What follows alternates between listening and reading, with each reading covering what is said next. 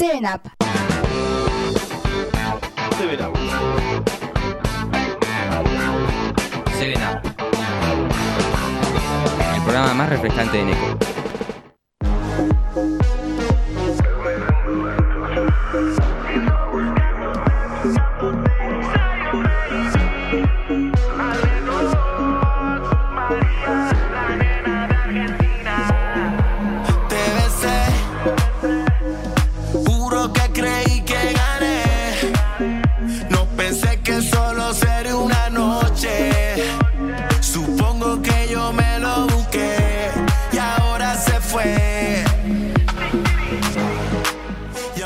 Hola, buenos días, ¿cómo están? Bueno, acá estamos en otro programa del Colegio Castola.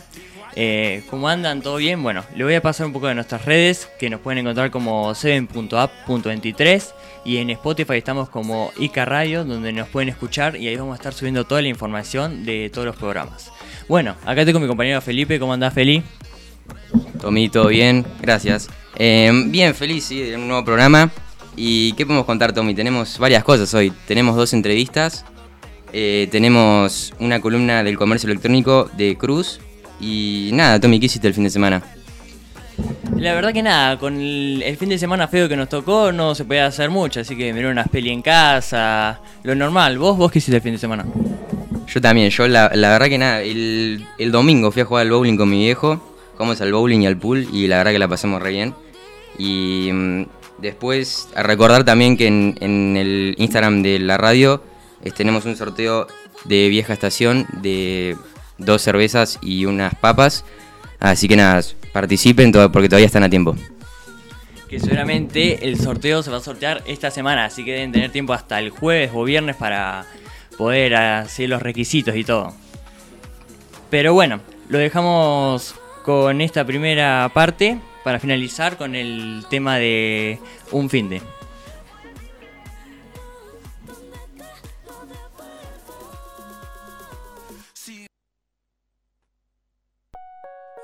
Las flores que te regalé ya se marchitaron.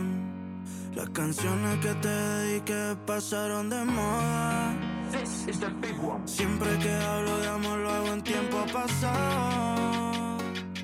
Pero me mata el deseo de tenerte ahora. Y yo sigo con ganas de tenerte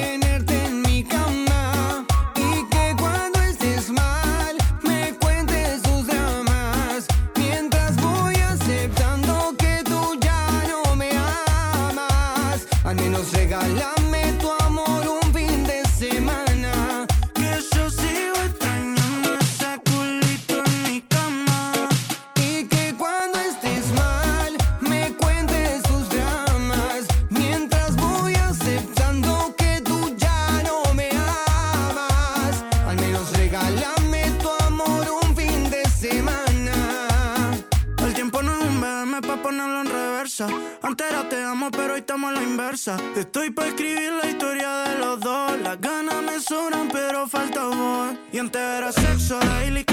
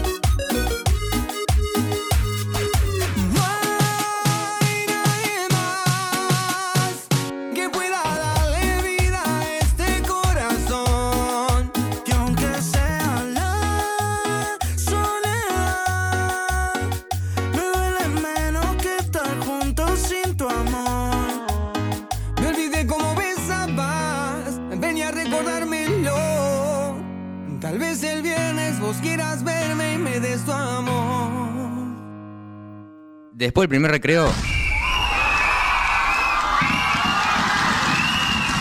Llega la promo 23. Arranca 7 Up.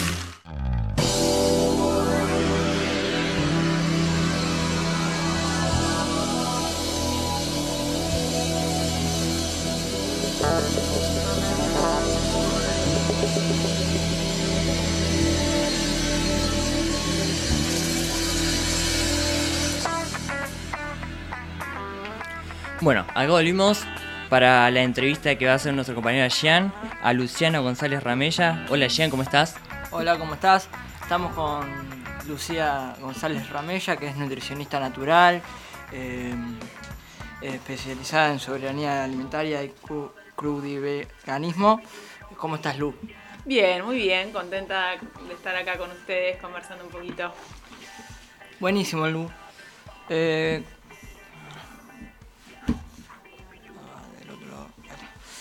Em, contame un poco de tu día a día en el trabajo, ¿cómo es?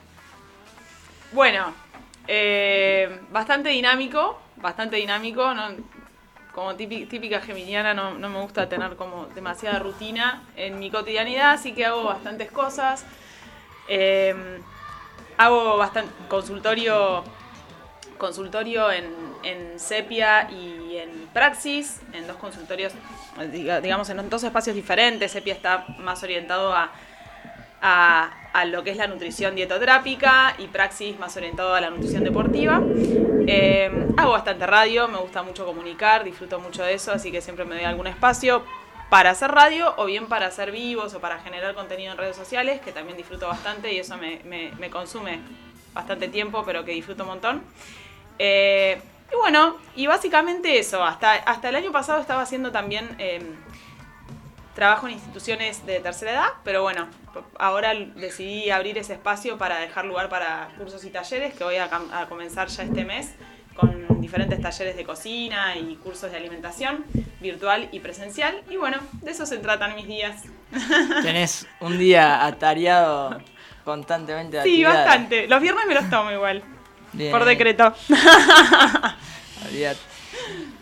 Y contame un poco, ¿qué son los micronutrientes y macronutrientes? Bien.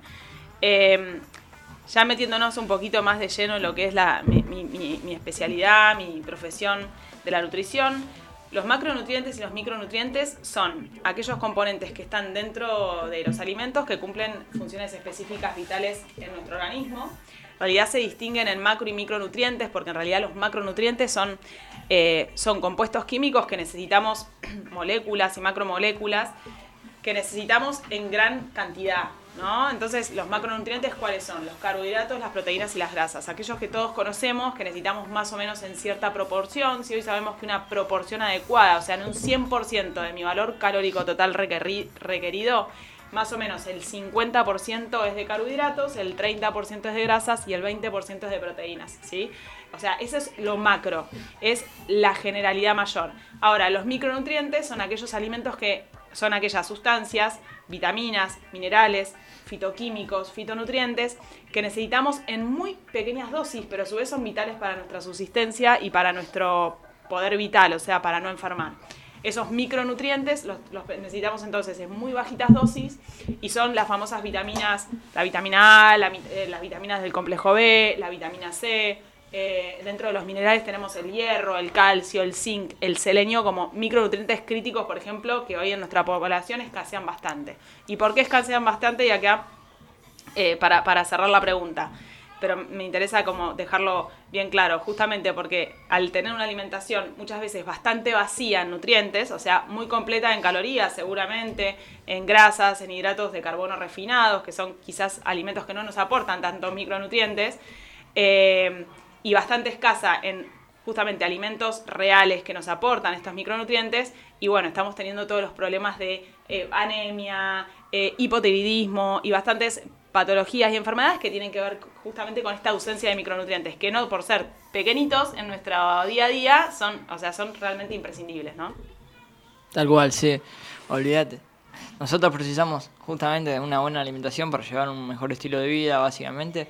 Y mi consulta es, eh, ¿cómo puedes llegar a tener una buena alimentación, digamos? ¿Qué alimentos podemos utilizar? Bien.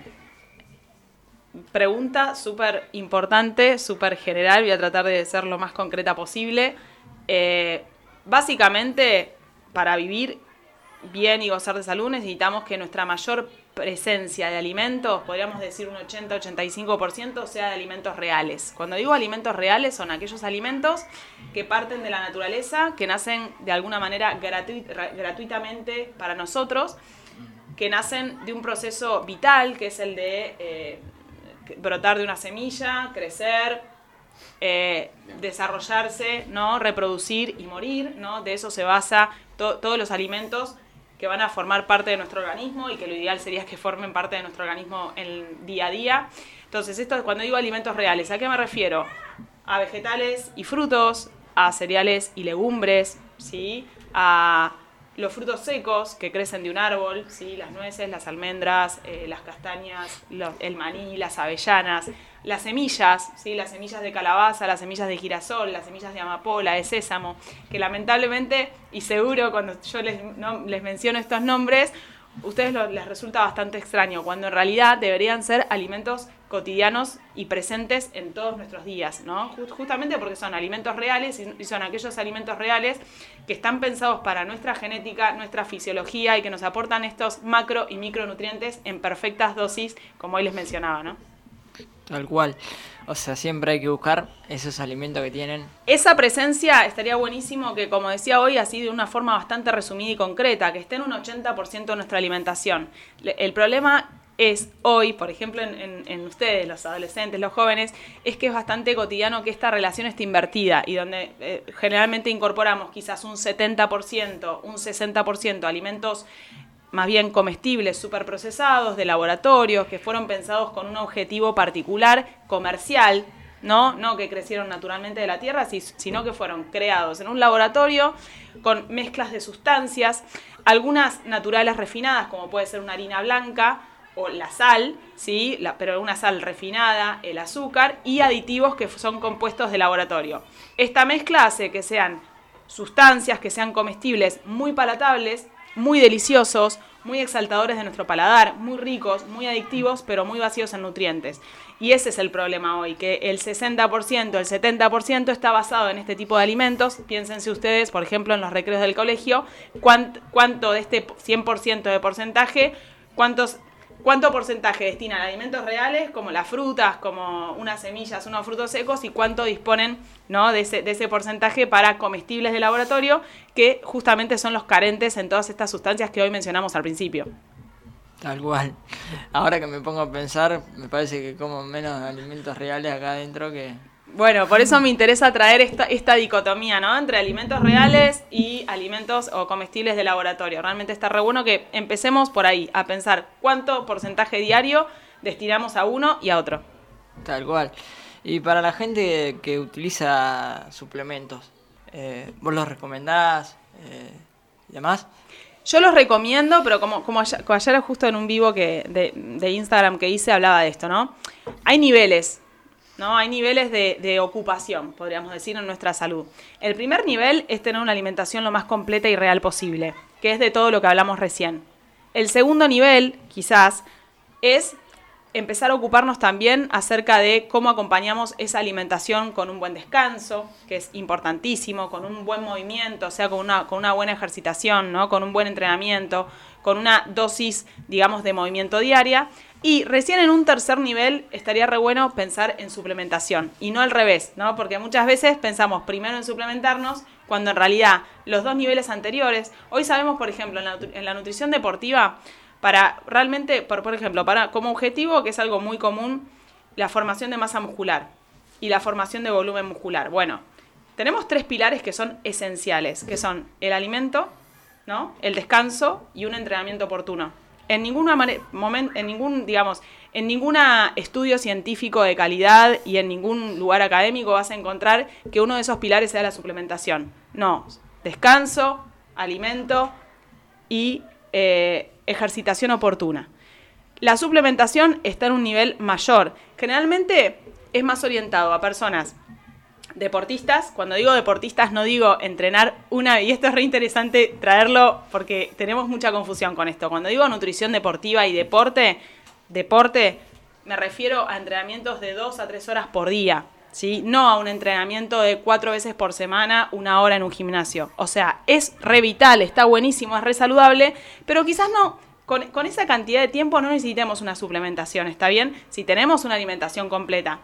Ahora, cuando sí recomiendo la suplementación en determinados casos, justamente en un, en un deportista de elite, en un deportista que además trabaja gran cantidad de horas y que realmente le cuesta mucho ocuparse en una alimentación concreta, oportuna y eficiente para su, su rendimiento deportivo. Entonces, en ese caso sí podemos recomendar, recomendar suplementación. Ni hablar en carencias nutricionales. Sin duda vamos a recomendar suplementaciones específicas, pero lo que voy es que esa suplementación es personalizada, no es a todos le doy, no sé, proteínas porque sí. No.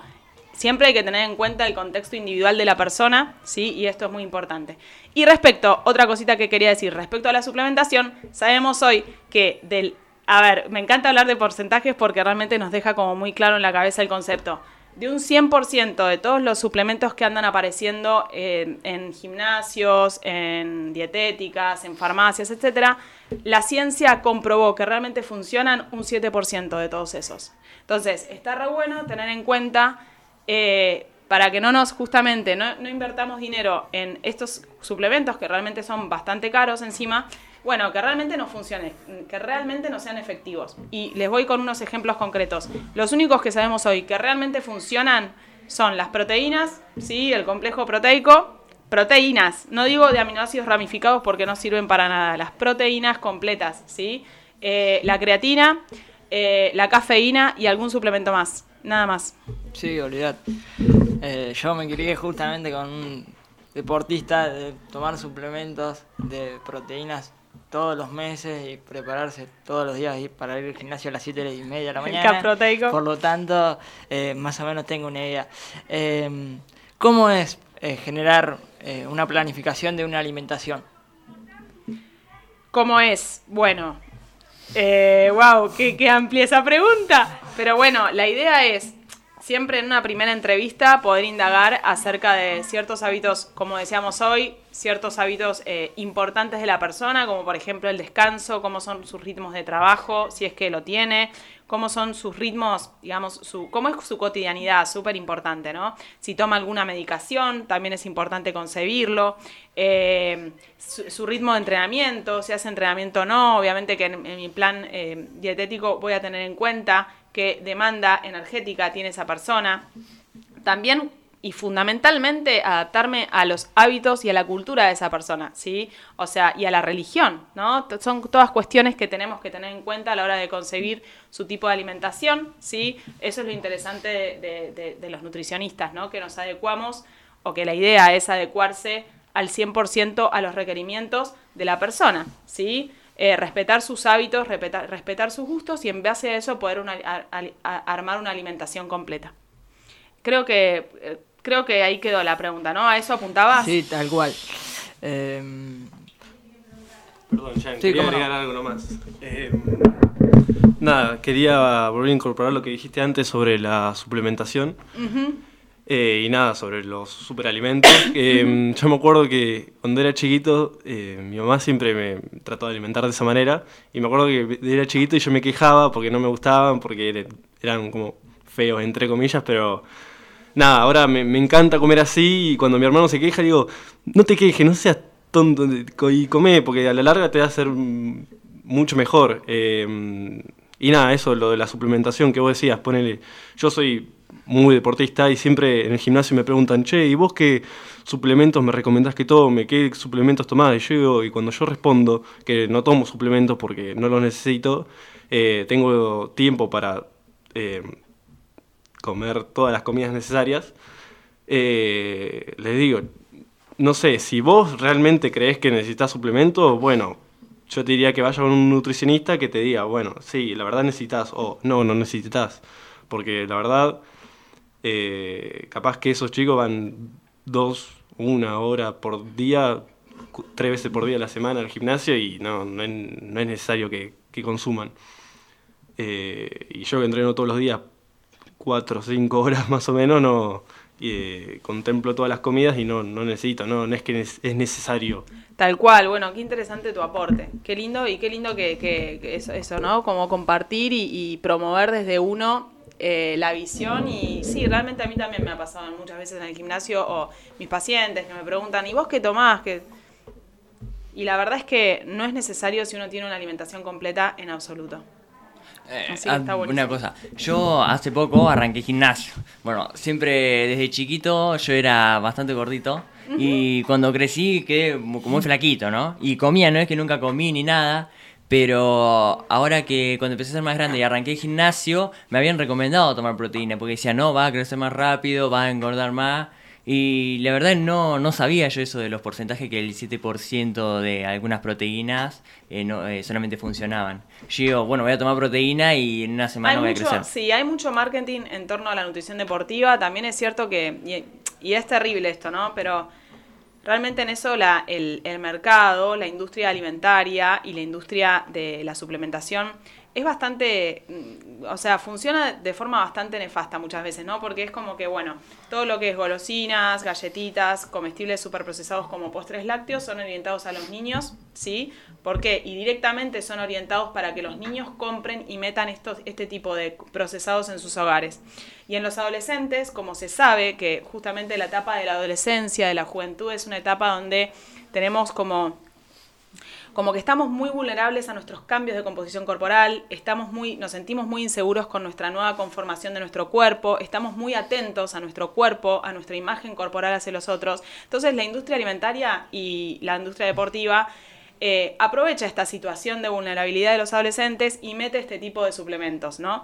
Los gimnasios son particularmente, y acá está buenísimo si están escuchando personas que, que se dedican ¿no? a, esta rama, los gimnasios son lugares de entrada bastante peligrosa a veces de este tipo de suplementaciones y de este tipo de mirada. Yo he recibido, eh, por ejemplo, adolescentes y jóvenes eh, que vienen comiendo por ahí todos los días unos 8, 10, 12 huevos, pollo todos los días con arroz y esa es su alimentación porque recibieron en el gimnasio este tipo de recomendaciones. Entonces hay que ser, hay que tener mucha cautela con esto porque también es una etapa de crecimiento, es una etapa de formación y de creación de hábitos para mi, para mi adultez, ¿no? O sea, de conformación, podríamos decir. Entonces hay que ser muy cuidadosos con, con esto.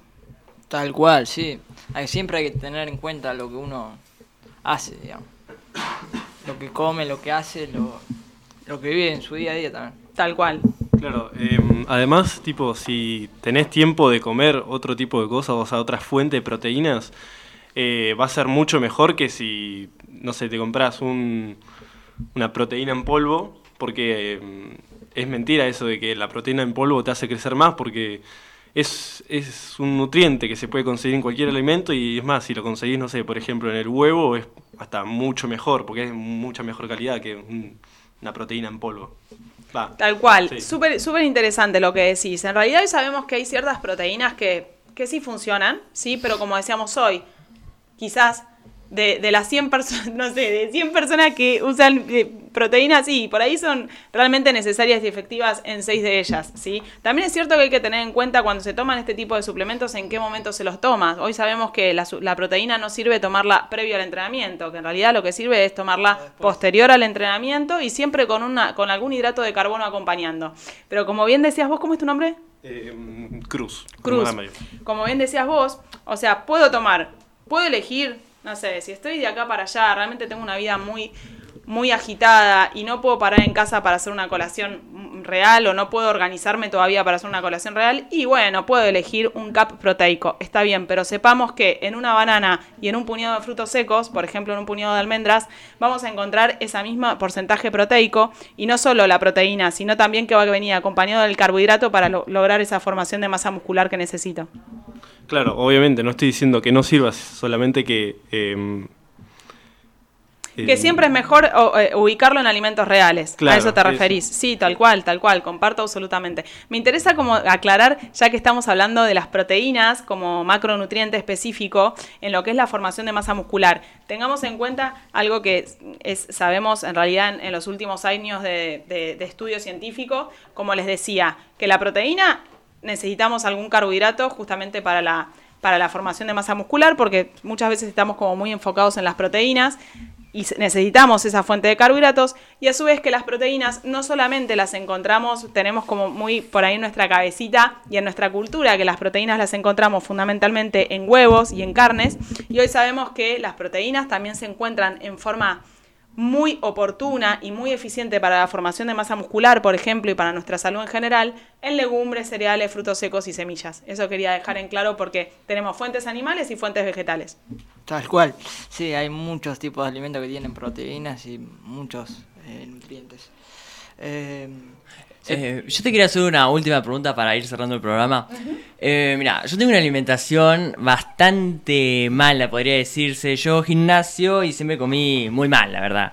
Eh, ahora empecé a comer tomate, lechuga y como que no me gusta, pero le meto eh, Oreo, galletita, chocolate, de todo. A la mañana, a la tarde y a la noche. Me levanto dos y media de la mañana como un chocolate. Y comí, no sé, una banana, yo digo la verdad, mira lo que estoy comiendo, no puedo creer. ¿Qué me opinás vos y qué podría hacer?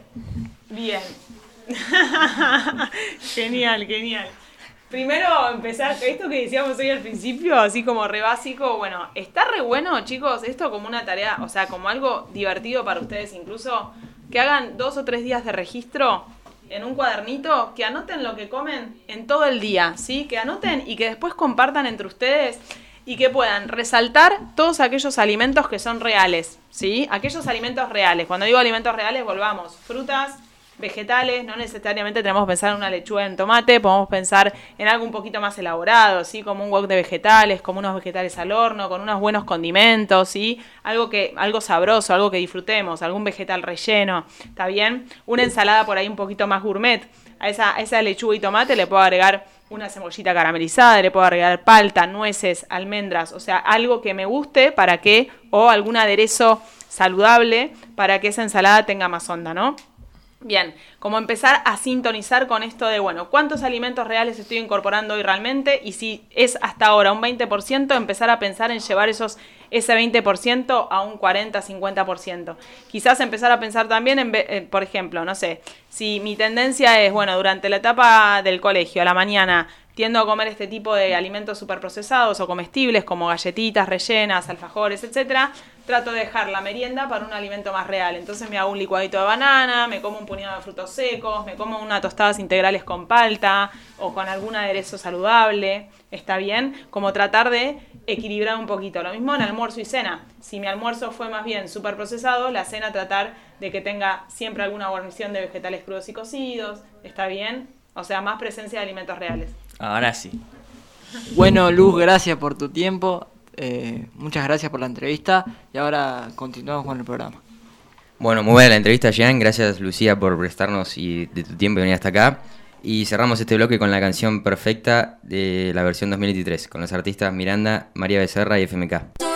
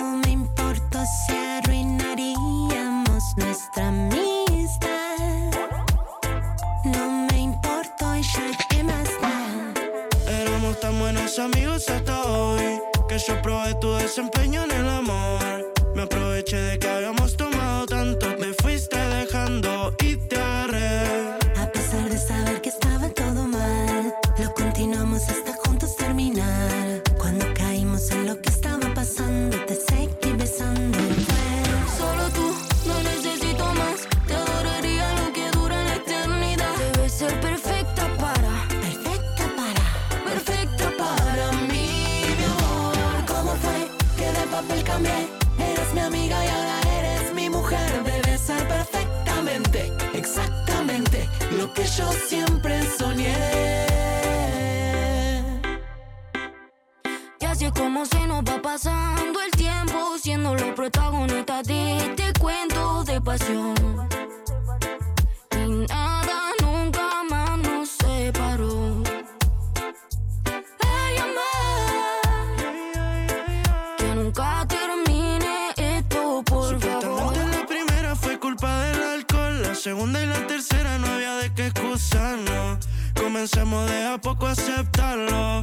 La mitad del lado estaba quedando y por cosas de la vida terminamos juntándonos. Yo siempre soñaba con vos. Entonces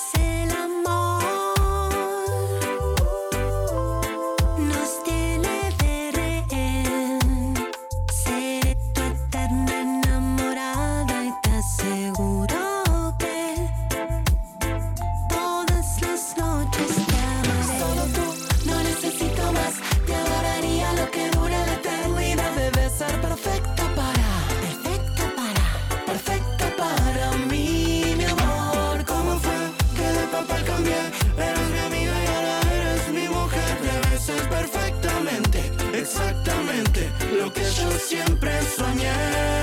Solo tú,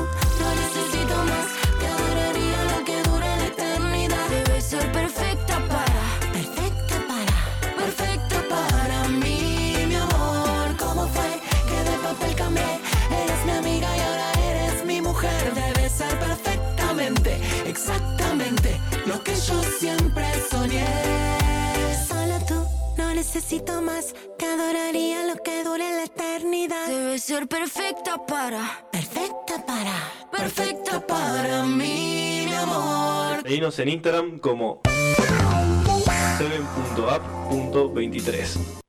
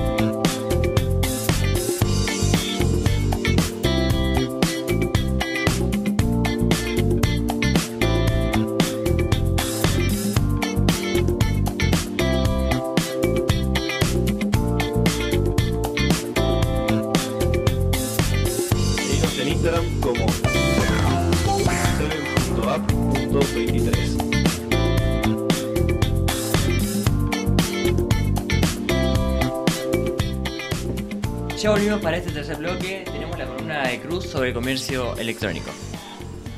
Bueno, amigo, ¿cómo estás? ¿Qué nos querés contar sobre tu columna?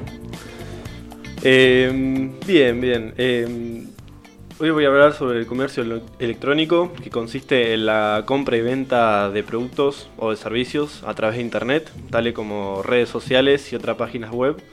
También pueden ser eh, definidos como una actividad económica que permite el comercio de diferentes productos y servicios a partir de medios digitales. Por medio de la red virtual, los clientes pueden acceder a diversos catálogos de marcas, servicios y productos, en todo momento y en cualquier lugar. La cantidad eh, de comercio llevada a cabo electrónicamente ha crecido de manera extraordinaria debido a Internet. Eh, y nada, justamente por esto yo estuve investigando, eh, me estuve informando bastante sobre el tema y mm, nada, se me ocurrió a mí eh, desde el año pasado que lo estoy pensando. Y nada, me gustaría hacer eh, como una venta de servicios, crearme mi propia eh, cuenta de Instagram. Y nada, vender lo que sería un curso de mm, ganancia muscular y pérdida de grasa. Nada, es eso, de básicamente desarrollar una habilidad y ponerlo en venta. Bueno, una gran variedad de, de comercio se realiza de esta manera, estimulando la creación y utilización de innovaciones como la transferencia de fondos electrónica, la administración de cadenas de suministro, el marketing en Internet, el procesamiento de transacciones en línea, el intercambio electrónico de datos, los sistemas de administración del inventario y los sistemas automatizados de recolección de datos. Eh, la mayor parte del crecimiento electrónico consiste en la compra y venta de productos o servicios entre personas y empresas. Sin embargo, un porcentaje considerable del comercio electrónico consiste en la adquisición de artículos virtuales, eh, tales como el acceso a contenido premium de un sitio web. Eh, en 2017, 2 millones de personas realizaron una transacción de comercio electrónico móvil, dando lugar a una tasa de crecimiento eh, interanual de un 23,4%, según la Comisión Nacional de los Mercados y la Competencia.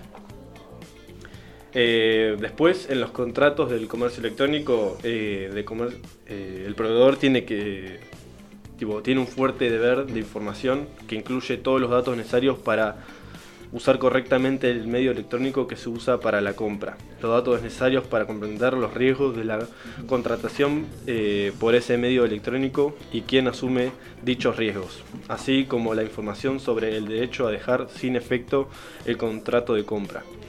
Eh, esto se refiere, por ejemplo, yo si voy a vender mi producto de- o, o voy a vender un curso, ponele, eh, como comentaba anteriormente, que quería vender un curso sobre ganancia muscular eh, y pérdida de grasa.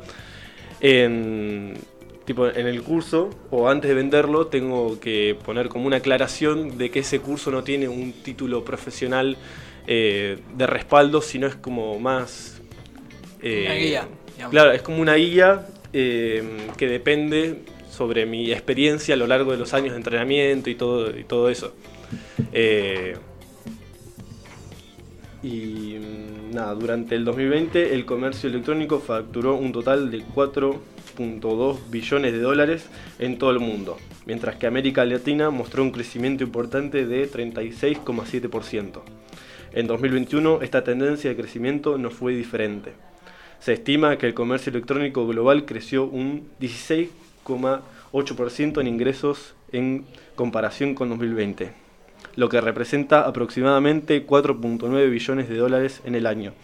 O sea, si vos emprendés, eh, ya sea un, un servicio o un producto, eh, a la larga te puede sostener económicamente. Es más, eh, yo conozco muchos chicos, tengo amigos incluso que empezaron hace, ponele, dos años y ya tuvieron un crecimiento enorme. Ya tengo un amigo que se compró una casa, se compró un auto, solamente por vender, tipo, hizo su propia marca de ropa.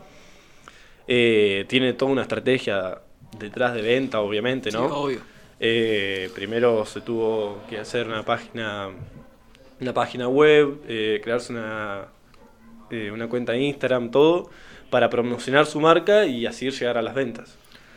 Sí, sí. No sé si tiene alguna duda, alguna pregunta. Eh, vos, amigo, vos metele mano. Yo también me dedico a esto, digamos, a comercializar de manera online. Y tenés que meterle mano, planificar tu contenido todos los días y meterle. Claro, eh, vos, Jen, que eh, también hacías marketing digital, ¿no? Sí, eh, me dedico a eso también. Eh, tengo mi equipo de trabajo, que tengo varias gente trabajando para mí, donde básicamente planifico toda mi semana, donde tengo una tableta, donde pongo los contenidos de la semana, como van viendo en mi Instagram, voy subiendo contenido todos los días, de lunes a domingo.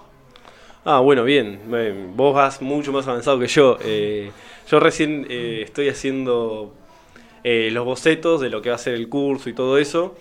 La página ya la tengo armada, me falta el, logo y todo lo que sería la, el, el- ¿cómo es? Para promocionar la marca y el curso. Eh, me falta un proceso muy largo todavía para lanzarlo. Y nada, cuando, cuando lo tenga listo, acá en la radio lo voy a mencionar para, para promocionarlo. ¿eh? Voy a hacer un poco, un poco de chivo. Olvídate, sí. Esto vale la pena, amigo. No, no es un, entre comillas, un trabajo que no, no sirve. Funciona y No, sí, sí, a la larga la, la pegás y, y nada, te puede servir un montón para sostenerte eh, económicamente. No sé si alguno más quiere comentar algo. Sí, yo, bueno chicos, la verdad que se nota que saben bastante sobre el tema y les quería preguntar sobre qué le recomendarían a, a nos- a nosotros o a cualquiera de nuestra edad que quiera empezar a emprender en el comercio electrónico, eh, cómo arrancar, cómo ir navegando. Y primero eh, tenés que desarrollar, eh, no sé, alguna habilidad. Ponele, si a vos te gusta jugar al golf, puedes vender un curso, no sé, de cómo jugar al golf, por ejemplo. No sé, es un, ejemplo medio tonto por, ahí. No sé, Eh, o si te surge alguna idea de algún producto que quieras vender o algo, yo diría que primero lo, lo pases un boceto, que pienses cómo lo vas a vender. Eh, armarte una página web, una cuenta de Instagram y promocionarlo y mandarlo a hacer, hacer los diseños y, y lanzarlo para, para vender. Eh, es así, es como un tipo, al principio te vas a tener que arriesgar y todo, pero nada, es como, es como todo, es un trabajo a largo plazo. Y yo tengo una pregunta. Sí. Vos ibas a hacer el curso, arrancar a hacer el curso. Sí. Eh, vos no recibís eh, la paga total de lo, lo que vos cobrás por el curso. ¿Te sacan un interés o no? Eh, sí, me sacan un, un interés eh, siempre y cuando yo esté trabajando con otra gente. Mientras lo haga yo solo, no. ah, todo lo que hice yo, lo- Me lo eh, quedo- cuando- claro, lo- claro, me lo quedo yo. Eh, en el caso de Jean, ponele que tiene otra gente que lo ayuda con, con todo lo que está haciendo. Sí, o sea, no, no todo va a ir para Jean, obviamente. Claro, claro. O sea, recibe lo, el máximo, pero pierde un porcentaje para las otras personas que están trabajando para él. Claro. Eh, yo por ahora estoy, lo voy a trabajar solo. Si en algún futuro eh, voy a estar con otras personas que me ayuden, eh, sí, le voy a tener eh, un- una parte del pago lo van a recibir ellos. Claro, está bien, está bien. Eh, porcentaje para cada uno. porque Claro, obvio. Si no, Sí, sí, se paga una mensualidad a tal persona, se hace toda la planificación durante un mes y se planifica. Es- Claro. Es así. Bueno, Cruz, la verdad que muy interesante tu columna. Muchísimas gracias por la columna que nos diste. Y bueno, eh, cerramos el tercer bloque, lo dejamos con la canción Quiero creer de Lucra, la T y la M y Roger King. Hoy te llamé para saber si aún me estás esperando, que sigo aquí buscándote y como un loco llamando, pero me suena el contestador, me dice que después del tono diga lo que siento por vos. Quiero creer que cuando estás borracha me pensas tan bien. Quiero creer no me olvidaste porque yo tampoco te olvidé. Que cuando estás borracha me pensas tan bien y que estás loca Porque solo estoy tan bien, porque solo estoy tan bien. Yo que no creo en el olvido, quiero ser más que tu amigo. Llevarte a un lugar en donde no hayan testigos. Por la noche ser tu abrigo, sabes lo que te digo. Espero estés feliz como cuando estabas conmigo. Tú eres para mí, yo sí para vos. Quiero que esta historia sea de dos. Tú eres para mí, yo sí para vos. Quiero que esta historia sea de dos. Después del segundo se me dio por nombrarte. Mi amigo me dijo que no, que vos sos innombrable, pero borracho con la botella en la mano, pensando en si te llamo, es que quiero volverte a ver. Por ti estoy borracho con la botella en la mano, pensando en si te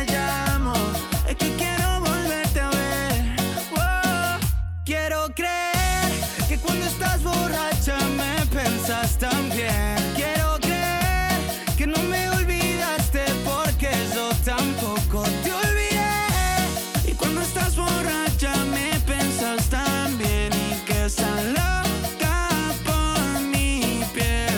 Como yo lo estoy tan bien, como yo lo estoy tan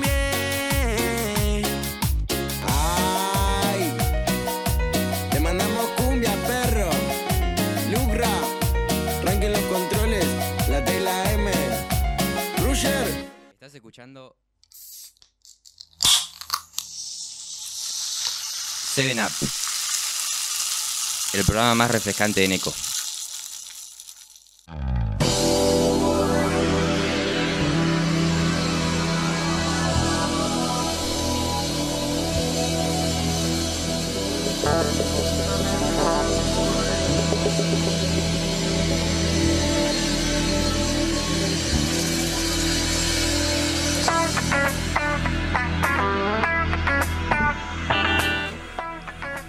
Bueno, para finalizar el programa, eh, vamos a cerrar con el último bloque.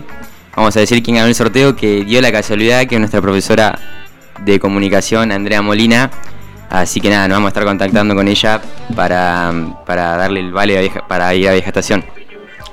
Llegamos al final de este programa, pero antes le quiero agradecer a mi compañero Felipe por acompañarme en este programa y a todo el equipo. Bueno, el cierre lo dejamos con Berlín, artista María Becerra, Sion y Lex.